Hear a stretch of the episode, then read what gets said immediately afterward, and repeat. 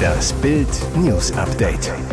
Es ist Mittwoch, der 26. Juli und das sind die Bild Topmeldungen. Experte zum Flammfrachter auf der Nordsee. Dieses Feuer ist fast unmöglich zu löschen. Bahntarifstreit. Schlichter legen Ergebnis vor. Deutsche haben keinen Bock mehr. Schockumfrage für Klimaaktivisten. Experte zum Flammfrachter auf der Nordsee. Dieses Feuer ist fast unmöglich zu löschen. Der Frachter Fremantle Highway brennt seit den frühen Morgenstunden und könnte mit 2857 Autos kentern. Eine Umweltkatastrophe droht. Für das Havariekommando zählt jede Minute. Die niederländische Küstenwache gab bekannt, dass das Feuerschiff noch tagelang brennen und die Bergung auch einige Tage dauern könnte. Ein Schiffsbrand zu löschen ist die Königsklasse. Auf der Straße kann man das brennende E-Auto mit einem Kran in einen Wasserbehälter heben und runterkühlen. Bei Parkhausbränden, Garagen oder wie hier auf dem Schiff machen uns Elektroautos extreme Probleme, sagt Tobias Thiele, Pressesprecher der Deutschen Feuerwehrgewerkschaft zu Bild. Wenn gleich mehrere Autos nebeneinander brennen, wird der Brand fast fast unmöglich zu löschen, da wir nicht an die Batterie kommen und sie nicht kühlen können. Das Problem an dem Brand sei die Energiequelle, also die Batterie selbst. Sie ist meist der Brandherd in einem Elektroauto. Ein normaler Pkw lässt sich problemlos löschen. Da brennt das Plastik, das Gummi, das Metall.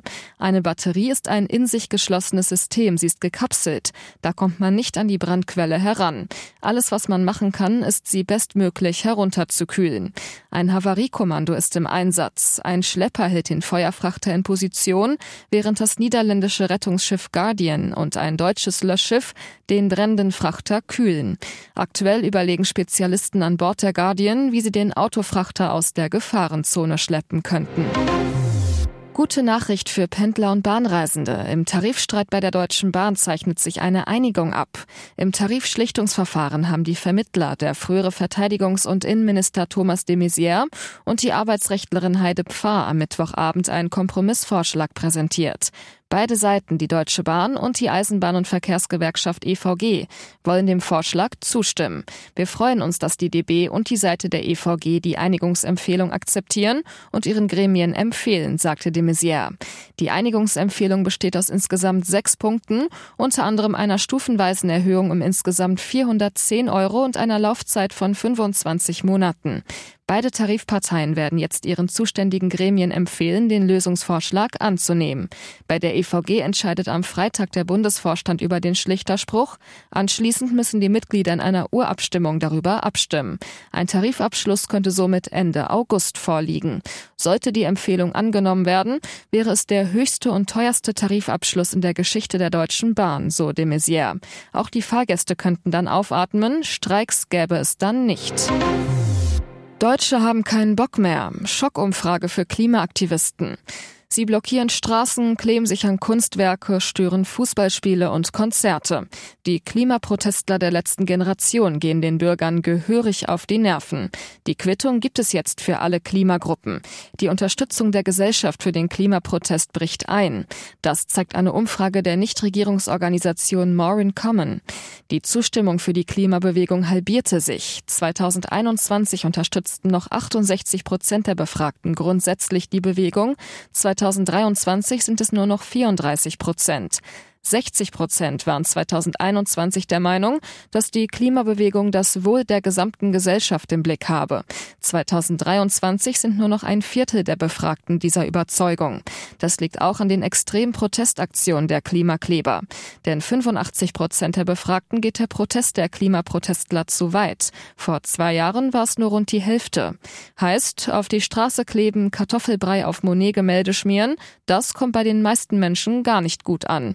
Dazu kommt, viele der Aktionen sind strafbar. Das Bundesinnenministerium ordnet den Aktivisten der Gruppe Letzte Generation 580 Straftaten zu.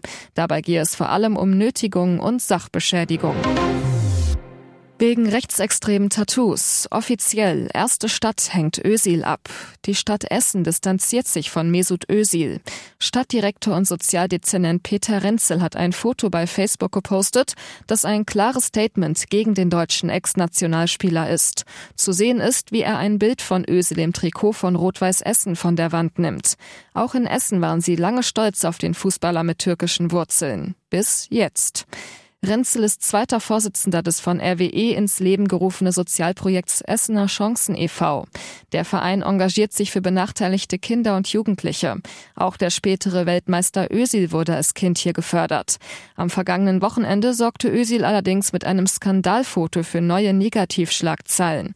Fitnesstrainer Alpa Askac postete auf Instagram ein Bild von sich und Ösil.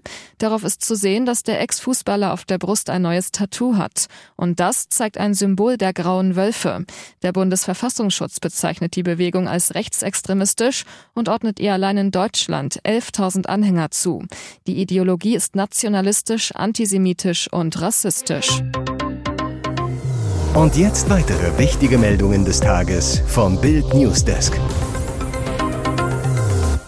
Die Polizei in Las Vegas hat sechs Kinder aus einem Horrorhaus befreit, in dem sie von ihrem leiblichen Vater und ihrer Stiefmutter gefangen gehalten wurden. Es sei der schlimmste Fall von Kindesmisshandlung, den die örtliche Polizei je gesehen hat. Jetzt müssen sich die Täter vor Gericht verantworten. Am 11. Juni war ein Notruf wegen häuslicher Gewalt eingegangen. In der Wohnung angekommen bot sich den Beamten ein grauenvolles Bild. Zwei Kinder im Alter von neun und elf Jahren waren in einem Hundezwinger eingesperrt. Vier weitere waren von schwersten Misshandlungen gezeichnet. Die Kinder erzählten den Beamten unter anderem, dass sie von ihrem Vater mit Gürteln, Schnüren und einer Bratpfanne geschlagen wurden. Das Ehepaar Travis Doss und Amanda Stamper hauste mit insgesamt sieben Kindern in einem Einzimmer-Apartment in der Spielermetropole. Amanda Stamper hatte den Notruf gewählt, nachdem ihr Mann ihr gedroht habe, sie umzubringen, berichtete der Lokalsender 8 News Now. Travis Doss ist wegen mehr als 40 Straftaten angeklagt, darunter mehrere Fälle von Kindesmisshandlung und Sexhandel. Amanda Stamper sieht sich mit sieben Anklagen wegen Kindesmisshandlung konfrontiert, eine für jedes Kind.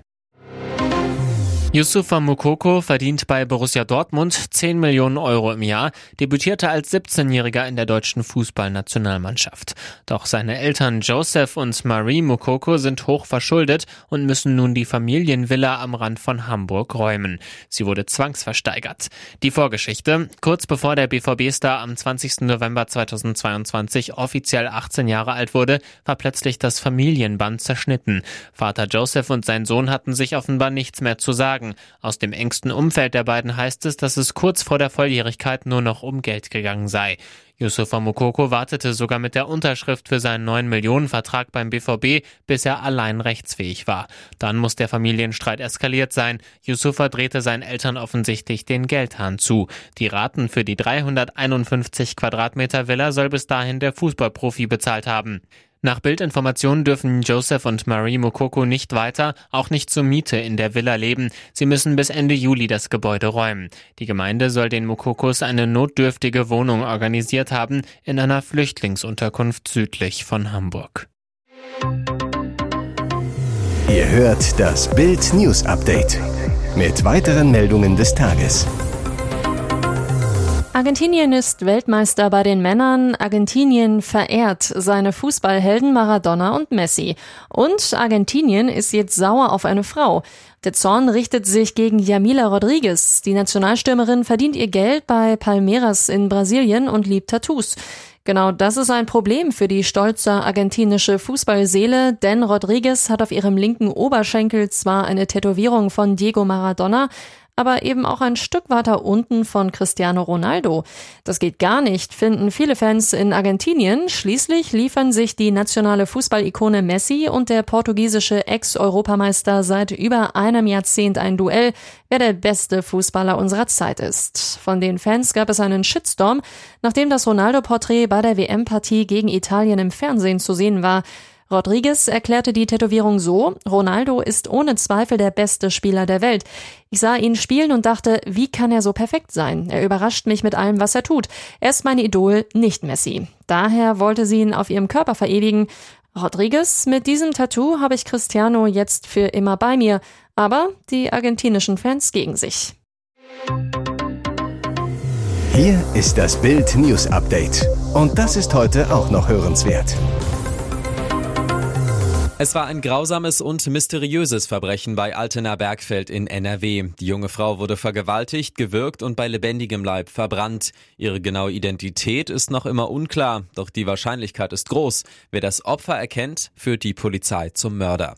Das Verbrechen ist seit 26 Jahren ungeklärt. Doch die Ermittler der Polizei Hagen geben nicht auf. Heute wollen sie mit der ZDF-Sendung Aktenzeichen XY ungelöst einen neuen Anlauf nehmen, um den oder die Mörder endlich zu fassen. Moderator Rudi Zerne wird den Mordfall im TV vorstellen. Rückblick. Es ist der 2. Juni 1997, ein warmer Sommerabend. Ein Mann aus Ramede fährt um 19.30 Uhr mit seinem Geländemotorrad durch den Wald, als er an einem Waldweg eine entsetzliche Entdeckung macht. Dort liegt die nackte Leiche einer Frau. Ein Bein steht ab, der Oberkörper Körper verkohlt, das Gesicht kaum mehr zu erkennen. Unzählige Zeugen werden befragt. In der Nähe fanden ein Schützenfest und eine Kirmes statt. Doch auch die Befragungen der Schausteller und Besucher bringen keinen Hinweis auf die Identität der Frau. Immer wieder nehmen sich die Kommissare den Fall der Bergfeldleiche vor. Doch keine Vermisste passt zu ihrer Beschreibung. Die DNS bringt keinen Treffer. 1998 reist ein Beamter nach Schottland, den Schädel der Toten im Gepäck. An der Uni Glasgow gelingt es Experten, ein Bild des Gesichts zu rekonstruieren. Das Foto wird veröffentlicht, aber niemand erkennt die Frau.